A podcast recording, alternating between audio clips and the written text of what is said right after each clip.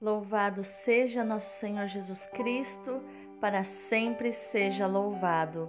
Hoje é quarta-feira, 2 de fevereiro de 2022, quarta semana do tempo comum.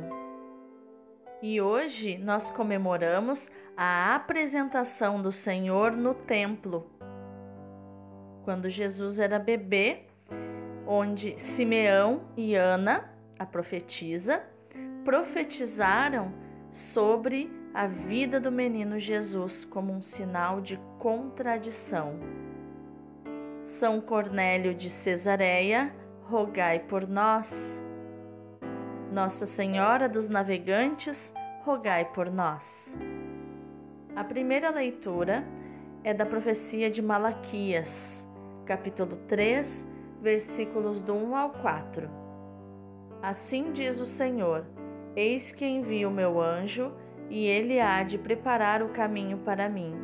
Logo chegará ao seu templo o dominador, que tentais encontrar, e o anjo da aliança que desejais. Ei-lo que vem, diz o Senhor dos Exércitos. E quem poderá fazer-lhe frente no dia de sua chegada? E quem poderá resistir-lhe quando ele aparecer?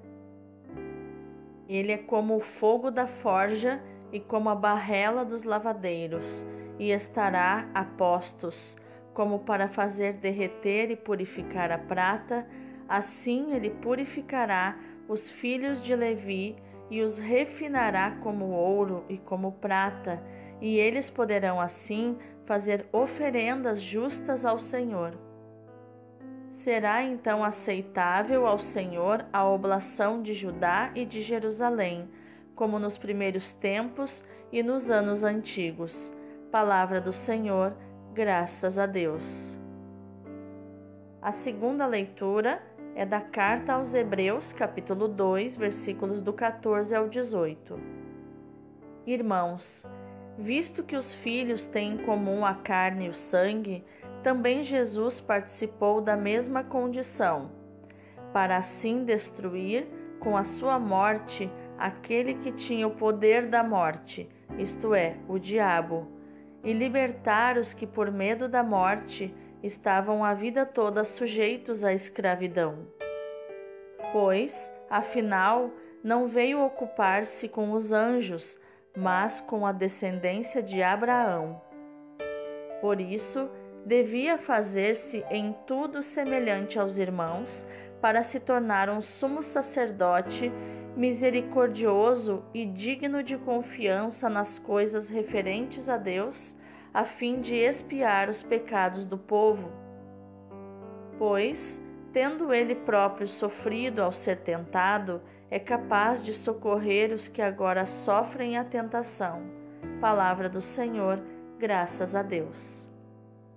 O responsório de hoje é o Salmo 23. O Rei da Glória é o Senhor Onipotente. Ó portas, levantai vossos frontões, elevai-vos bem mais alto, antigas portas, a fim de que o Rei da Glória possa entrar. Dizei-nos: quem é este Rei da Glória? É o Senhor, o valoroso, o onipotente, o Senhor, o poderoso nas batalhas. Ó portas, levantai vossos frontões, elevai-vos bem mais alto, antigas portas, a fim de que o Rei da Glória possa entrar. Dizei-nos: quem é este Rei da Glória? O Rei da Glória é o Senhor Onipotente, o Rei da Glória é o Senhor Deus do universo. O Rei da Glória é o Senhor Onipotente. O evangelho de hoje é Lucas capítulo 2, versículos do 22 ao 32. Quando se completaram os dias para a purificação da mãe e do filho, conforme a lei de Moisés, Maria e José levaram Jesus a Jerusalém a fim de apresentá-lo ao Senhor conforme está escrito na lei do Senhor. Todo primogênito do sexo masculino deve ser consagrado ao Senhor. Foram também oferecer o sacrifício, um par de rolas ou dois pombinhos, como está ordenado na lei do Senhor. Em Jerusalém havia um homem chamado Simeão, o qual era justo e piedoso e esperava a consolação do povo de Israel. O Espírito Santo estava com ele e lhe havia anunciado que não morreria antes de ver o Messias que vem do Senhor. Movido pelo Espírito, Simeão veio ao templo. Quando os pais trouxeram o menino Jesus para cumprir o que a lei ordenava, Simeão tomou o menino nos braços e bendisse a Deus. Agora, Senhor, conforme a tua promessa, podes deixar teu servo partir em paz, porque meus olhos viram a tua salvação que preparaste diante de todos os povos, luz para iluminar as nações e glória do teu povo Israel. Palavra da salvação, glória a vós, Senhor. Então, neste dia da apresentação do Senhor, quais os tesouros emocionais e espirituais estão escondidos nos estudos dos textos de hoje?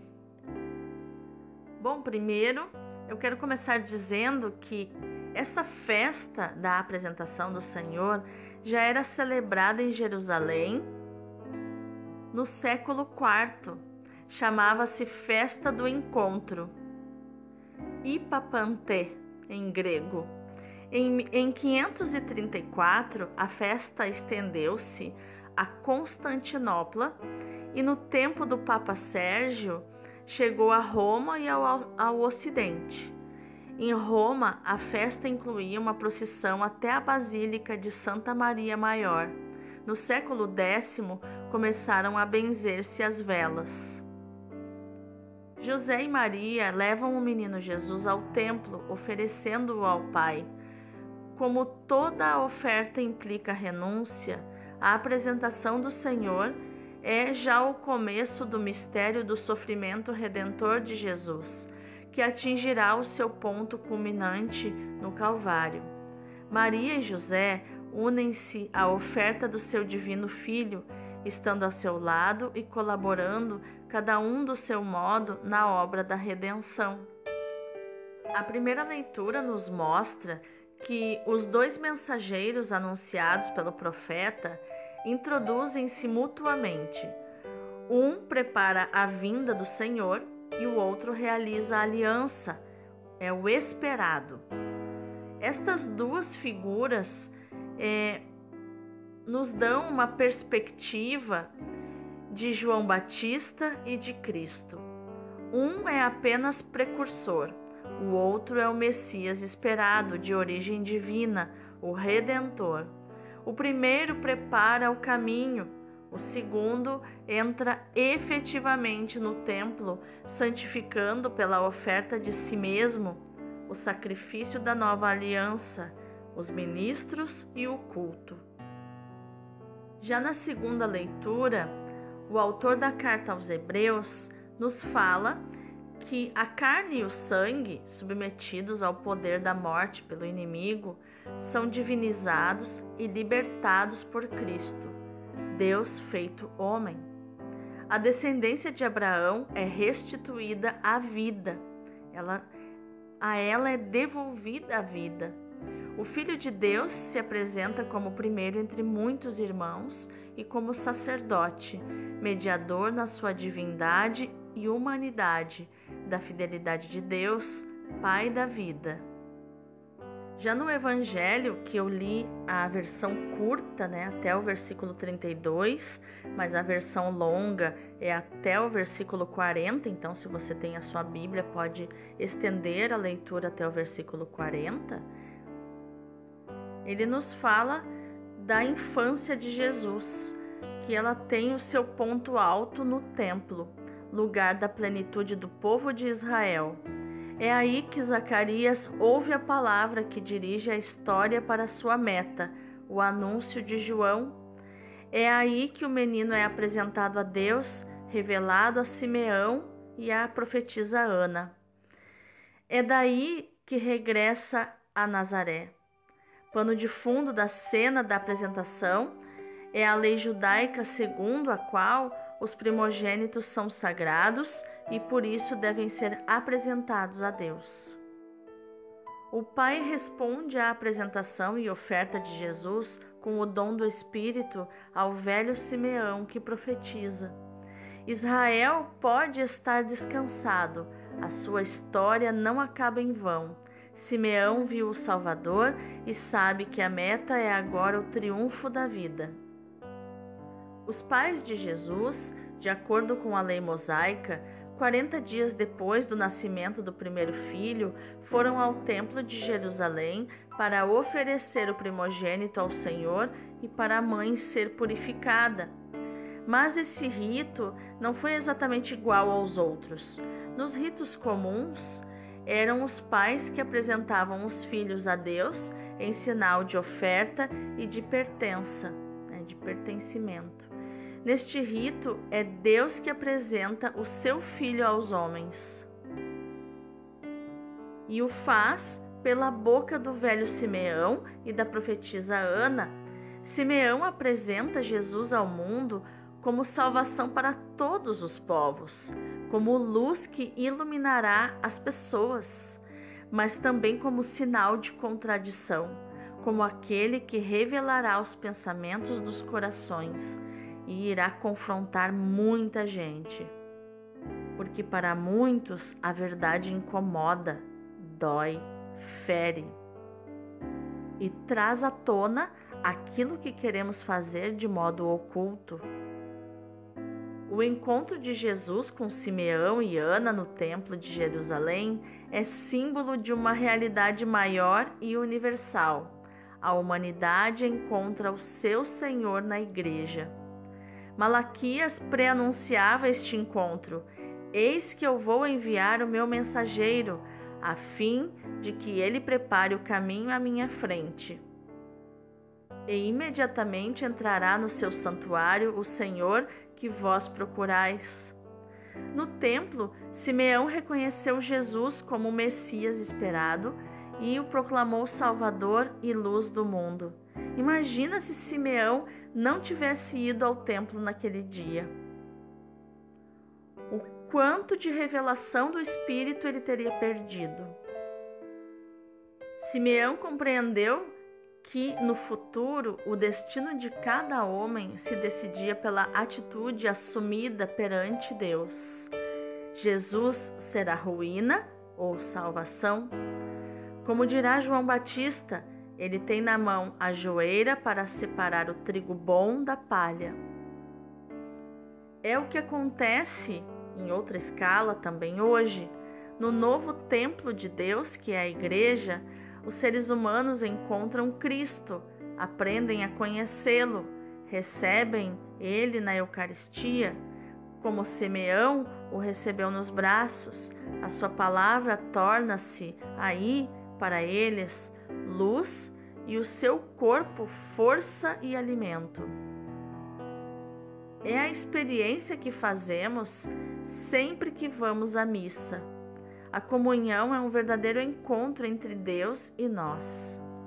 E como é sofrido quando, por vezes, estamos em pecado grave e não temos a oportunidade da confissão, quando estamos na missa e não podemos ir até a fila da comunhão, nos aproximar do Senhor, é, feito corpo, sangue, alma e divindade na Eucaristia como sofremos né, ali angustiados, é, fora da comunhão com o Senhor. Mas isso nos faz refletir sobre o pecado para que, a pedido de Jesus, que diz vai e não peques mais, a gente realmente realize isso, né?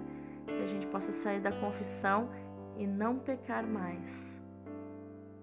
E mais especial ainda, a comunhão, que é um verdadeiro encontro entre Deus e nós, hoje essa experiência é acentuada pelo simbolismo desta festa da apresentação de Jesus no templo. A procissão com que entramos na igreja com o sacerdote, levando a vela acesa e cantando, era sinal deste ir ao encontro de Jesus que nos chama no interior da sua igreja, na esperança de irmos ao seu encontro no dia de Ipapantê. E também de irmos ao seu encontro um dia no Ipapantê eterno, quando formos nós a ser apresentados por Ele ao Pai nesse encontro especial o encontro mais importante da nossa vida, dado na eternidade. A nossa fé há de ser luz que ilumina, fogo que aquece.